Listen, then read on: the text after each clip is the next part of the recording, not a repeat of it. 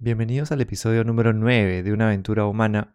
Estoy contento de recibir nuevamente a mi hermano, el doctor Juan Luis Calisto, para conversar hoy de vitamina D, qué es, cómo podemos producirla en nuestro cuerpo, sobre los suplementos y cómo se relaciona también con enfermedades como el COVID y con nuestro sistema inmune. Empezamos. Bienvenidos a una aventura humana. Soy Juan Diego Calisto. En los últimos 20 años me he enfocado en contribuir para que las personas vivan con más bienestar y confianza. Una aventura es algo que está por suceder y que no sabemos cómo saldrá. En este podcast conversaremos con personas que viven conectadas con su propósito para inspirarnos de sus ideas, experiencias y hábitos. Cada uno de nosotros está en una aventura humana. No sabemos cuál será el resultado, pero podemos disfrutar el proceso y construir la vida que soñamos desde decisiones cotidianas. Empezamos.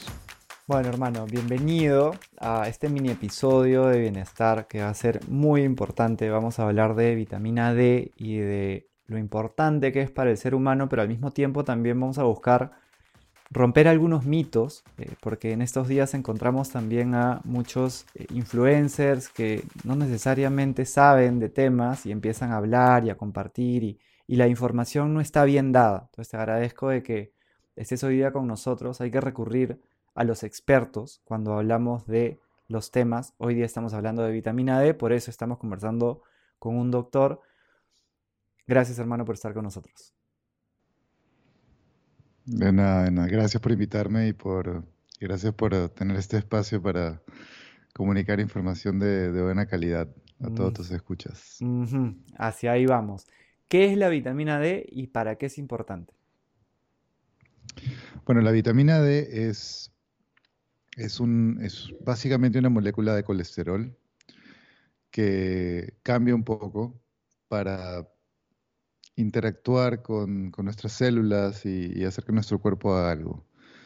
La, vitaminas, la vitamina D es producida principalmente en la piel. Nuestro, nuestro colesterol, que compone todas nuestras células, todas las células de nuestro cuerpo tienen una membrana celular de colesterol. Y el, y el, cuerpo es muy, muy, es increíble, utiliza el colesterol para generar hormonas, para generar mediadores, para generar todo tipo de moléculas y comunicar, que las células se puedan comunicar la una con la otra. Y en el caso de la vitamina D, el colesterol está, eh, está en la piel, ¿no? está en la, por debajo de en las estructuras de la piel, y la radiación solar convierte ese, ese colesterol en una sustancia eh, circulante. Luego el hígado la, la, la convierte la modifica un poco más y finalmente es el riñón que la cambia a, la vitamina D activa.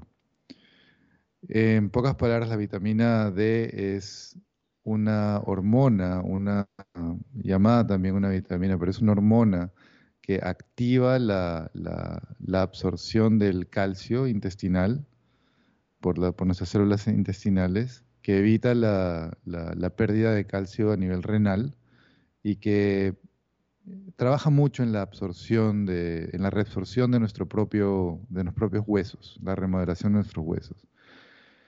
Esa es la, esa es la vitamina D, es la, la, manera, digamos, la manera como nuestro cuerpo nos, nos eh, hace que absorbemos el calcio y que tengamos probablemente, y esto se conoce mucho, pero nos falta mucha, mucha investigación y mucho eh, y mucha información en cuanto a, la, relación entre la vitamina D y el sistema inmune. Tiene mucho, mucha relación con el sistema inmune la vitamina D. Tiene, eh, a medida que tu vitamina D baja o tienes deficiencia, la aparición de enfermedades autoinmunes, la aparición de, de, enfermedades infecciosas, incrementa mucho, incrementa mucho. Gran punto de partida, gracias en qué momento es mejor eh, conseguirla a través del, sol eh, y qué elementos hay que tomar en cuenta para esto. Bueno, la, vitamina D eh, es, baja en gran parte de la población.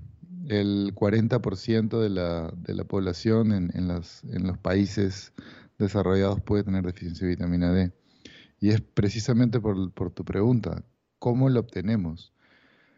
Es prácticamente imposible obtener niveles de vitamina D eh, perfectos si uno vive en, latitudes altas.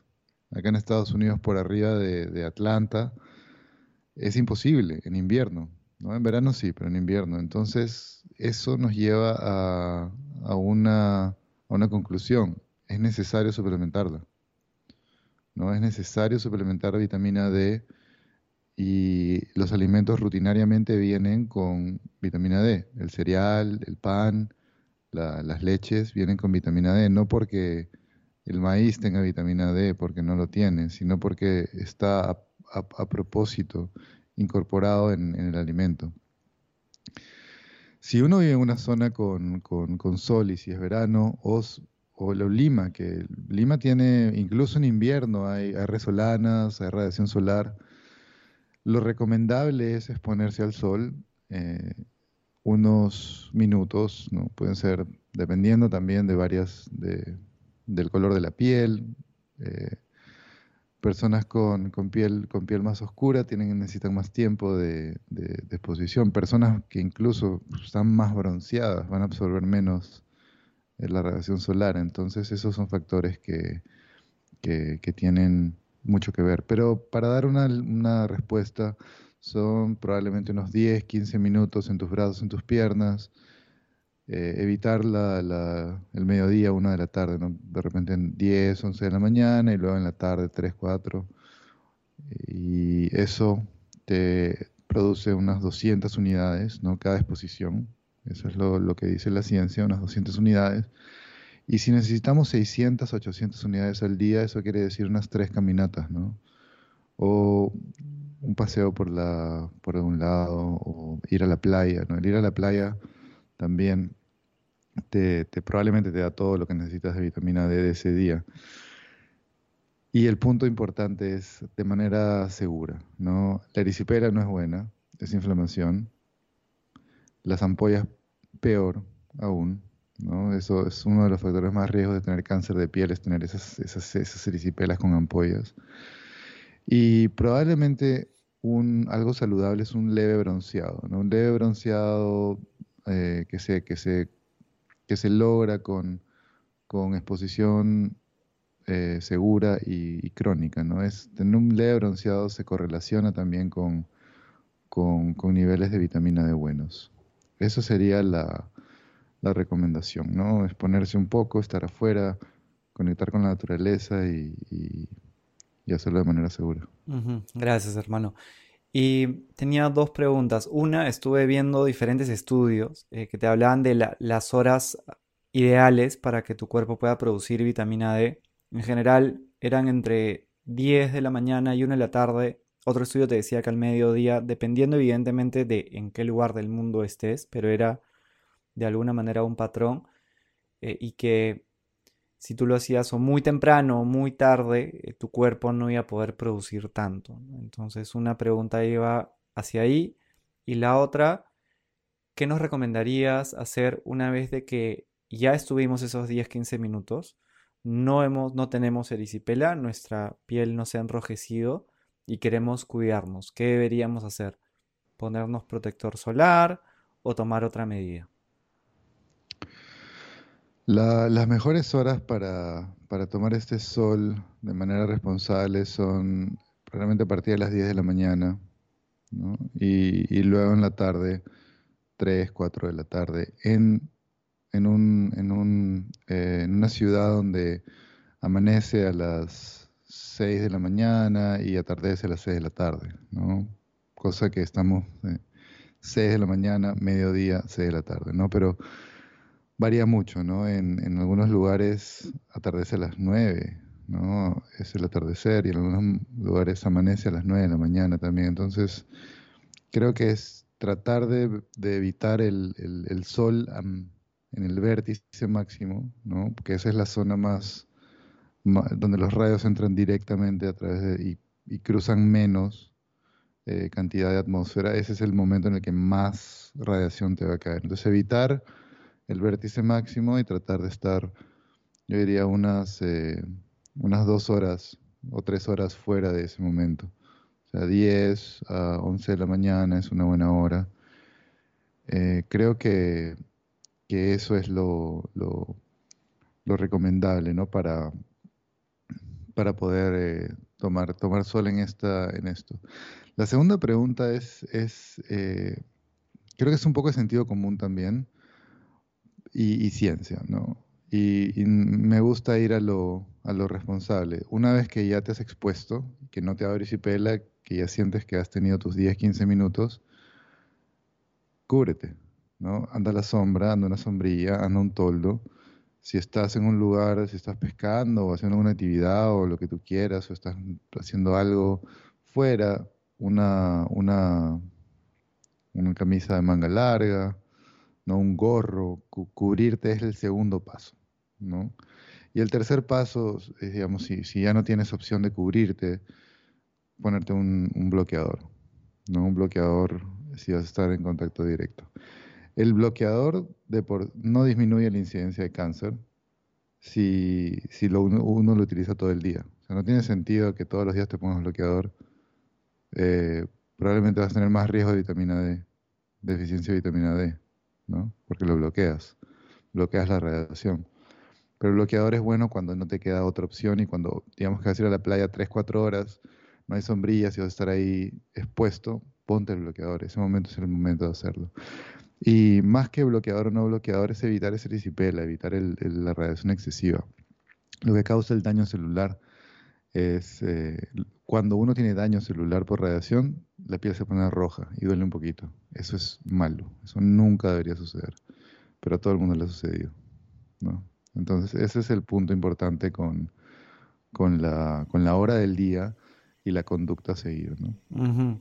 Poco tiempo, eh, de 10 a 11, 11 y media sería un buen momento para, hacerlo.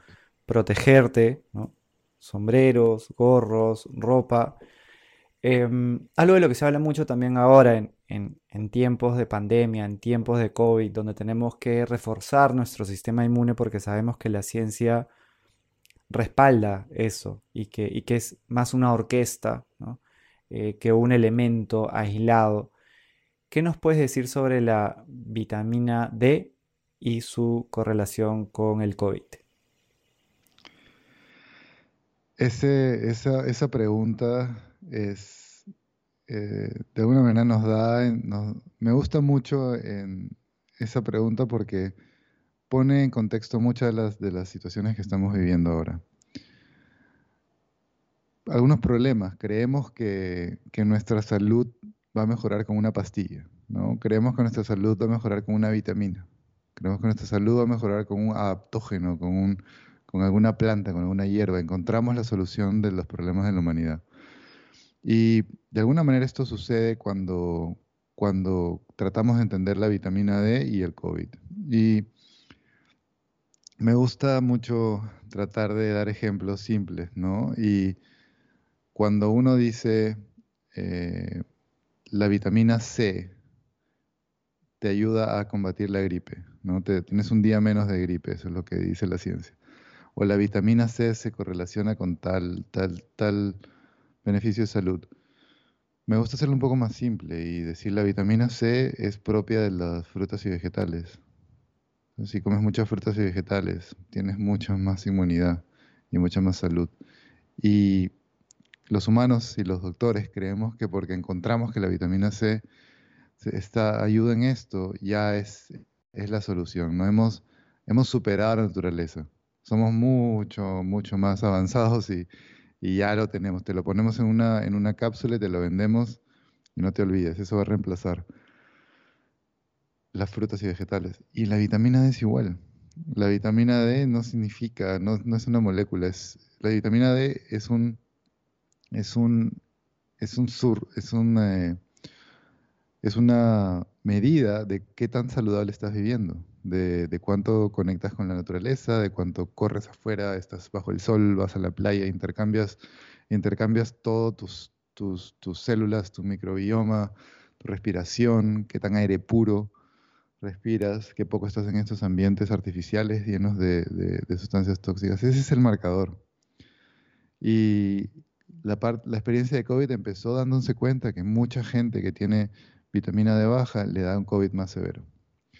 Eh, cuando uno tiene COVID, cuando uno tiene deficiencia de vitamina D, tienes unas 4 o 5 veces más probabilidades que te dé COVID y de las maneras más severas. Pero ¿qué quiere decir eso? No quiere decir mucho de por sí. Quiere decir que la gente que no se expone tanto al sol o que la gente que tiene problemas renales, como ya lo hablamos, y la gente que tiene problemas de hígado, tienen más COVID. Y eso ya lo sabemos. Sabemos que la obesidad, y dicho sea de paso, en, las ciudades más importantes del mundo, la obesidad es 30, 40% y el sobrepeso otro, otro 30%. Y eso quiere decir que el 70% de la gente ya tiene obesidad, ya tiene un hígado que no funciona muy bien, ya tiene mucha grasa, ya tiene mala inmunidad y tiene vitamina D baja.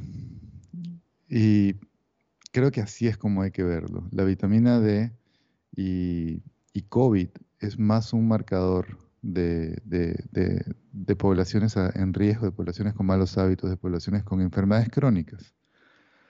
Luego empezamos a, a decir, bueno, vamos a darle vitamina D a un, a un enfermo con COVID y ver qué pasa. Y obviamente no funciona porque es como decir a un enfermo con COVID que vaya afuera a tomar sol.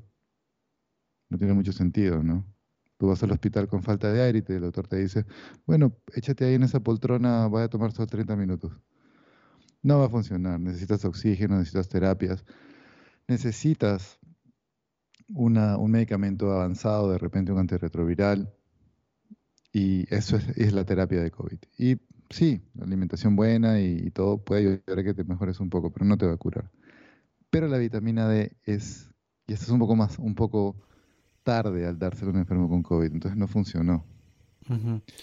Esa es la, idea, es una, es una inmunidad baja es en, personas que no están tan sanas. ¿no? Y si queremos prevenirlo o estar mejor preparados, ¿no? entendiendo al bienestar, como siempre conversamos, ¿no? una orquesta de diferentes actores que están conectados, duermes lo que tienes que dormir, ¿no? tenemos justamente el, episodio número 3 del podcast que habla sobre dormir. Hemos conversado en el primer episodio también sobre la alimentación y todo lo que puede contribuir con tu salud. Si es que estás en un nivel adecuado de vitamina D, ¿no? que eso también eh, implicaría que sepas cómo están tus niveles y que puedas, eh, no solamente desde el sol, sino también ahorita te voy a preguntar de los suplementos. Pero bueno, todo eso articulado, yendo hacia la pregunta del COVID y cuidando nuestras emociones, sabiendo también de que hay tantos estudios que las correlacionan con mayor riesgo de contraer enfermedades. Si hacemos todo eso, estamos mejor preparados para poder eh, sortear, llevar una enfermedad como el COVID? Por supuesto, 100% demostrado por la ciencia. Si uno tiene una buena alimentación, por, por conclusión, uno tiene un buen peso. es imposible estar obeso o tener sobrepeso y tener una buena alimentación. Por definición no es posible. Porque la alimentación no es solamente que comes, también es el, volumen de alimentos y las calorías. Entonces, si tienes un exceso energético y estás con sobrepeso y estás con obesidad, no tienes una buena alimentación. Tener una buena alimentación se correlaciona con menos COVID. Por, ¿Por qué? Porque los pacientes obesos tienen un riesgo muy alto de tener COVID y COVID severo. Y eso es un problema nutricional. La deficiencia de vitamina D se correlaciona con COVID más severo.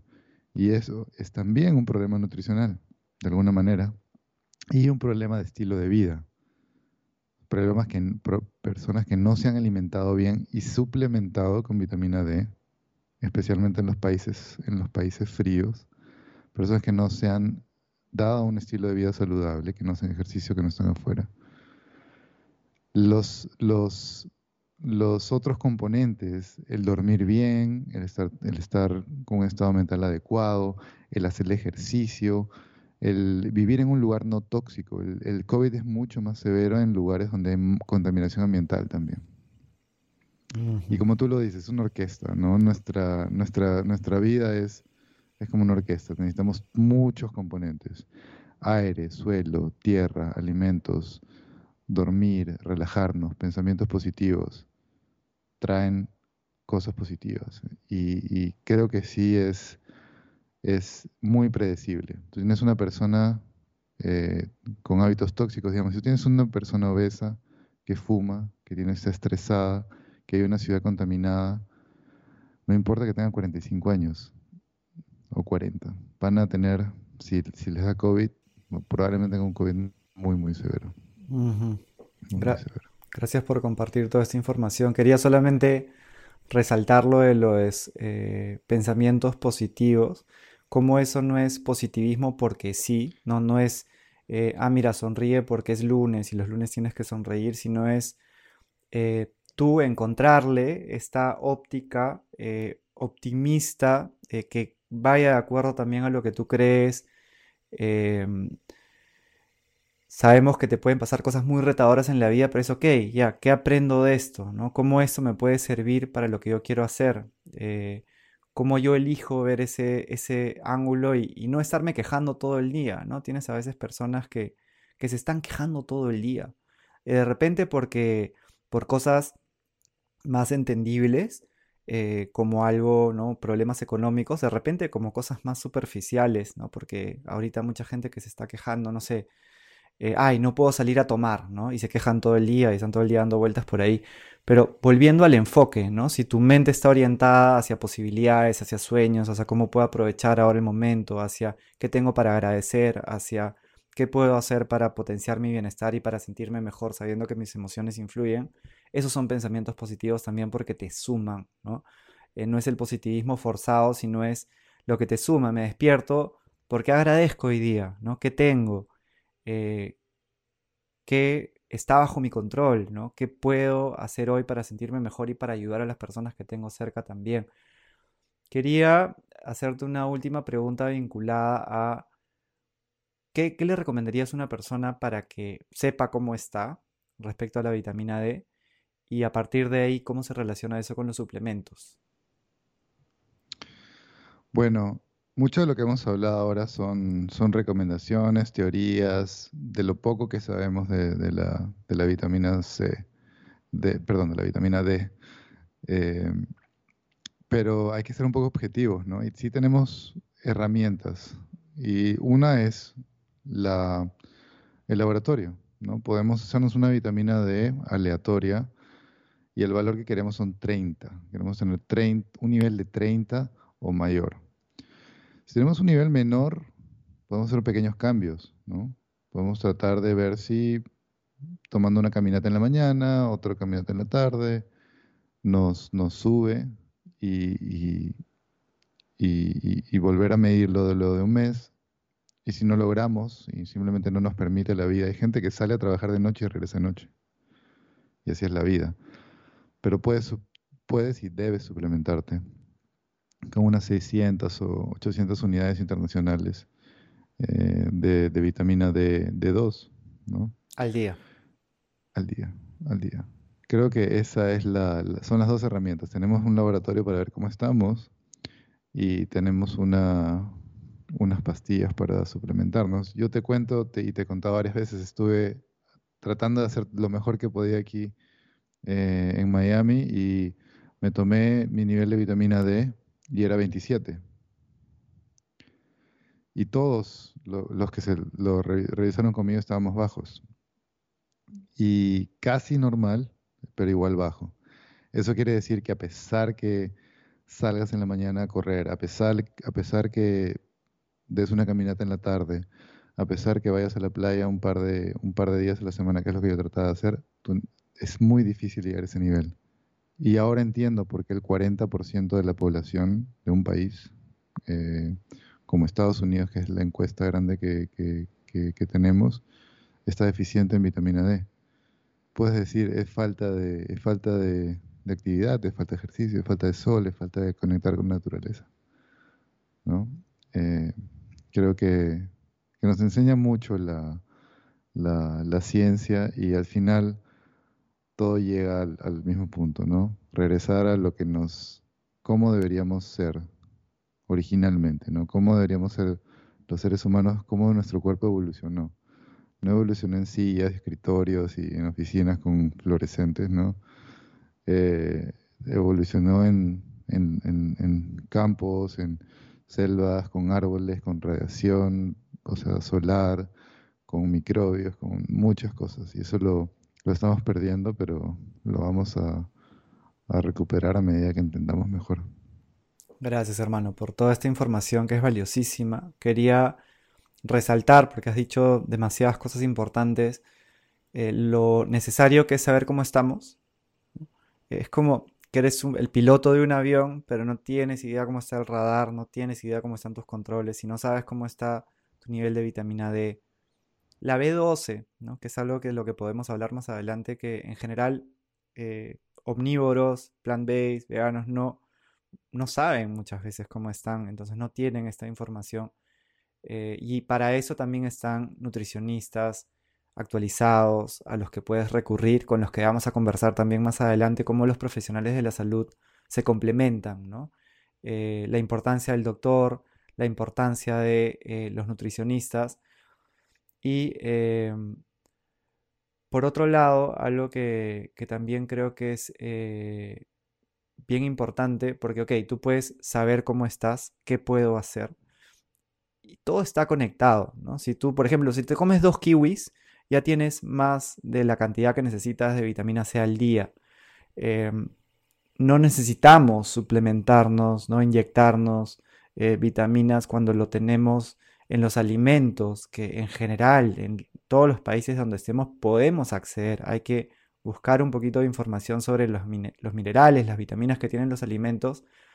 Eso es lo más barato, es lo más sano para nosotros y lo que nos puede ayudar a potenciar nuestra salud. Eh, si quieren saber un poquito más de la alimentación, pueden ver el primer episodio donde conversamos justamente con mi hermano y eh, el episodio número 7 también habla de alimentación. Es un tema que seguiremos viendo porque hay muchos mitos, muchos mitos como lo hablamos la otra vez también, ¿no? no puedo eh, incrementar mi porcentaje basado en plantas porque necesito proteínas. Bueno, proteínas tienes de una gran calidad en el reino vegetal también, no tienes muchísimas opciones. Eh, y esta información eh, creo que es un compromiso ético, el, acercarla cada vez más a más personas. Por eso estamos saliendo por, por Spotify, por Apple Podcast, y también por YouTube. Eh, cosa que más personas nos van a escuchar. Te están escuchando eh, en Estados Unidos, en México, en Colombia, en Lima, eh, en comunidades urbanas marginales, en comunidades rurales también, y que esta información se siga expandiendo para que las personas tengan la información adecuada y puedan tomar decisiones, ¿no? Que no venga alguien y te diga, mira, te voy a inyectar vitamina C y con eso te voy a solucionar todos tus problemas, sino eh, que tú sepas de dónde puedes conseguir estas fuentes, eh, que veas cómo estás, que tomes acciones y que investigues también. Hay información, hay diferentes estudios y que siempre los cruces con especialistas, que es algo que vamos a buscar hacer. Gracias hermano por acompañarnos, por tu tiempo, por el cariño y, dedicación con el que compartes esta información. Eh, ojalá que todos los que nos estén escuchando tengan información valiosa y también cuestionen siempre, que siempre cuestionen, que siempre investiguen, que siempre busquen las fuentes eh, médicas, buenos estudios, estudios que no tengan conflicto de interés y que a partir de ahí vayan encontrando lo más cercano que puedan a esta verdad de la que hablábamos, ¿no? Perfecto, hermano. Gracias. Eh, gracias por el espacio y creo que tú lo has dicho, ¿no?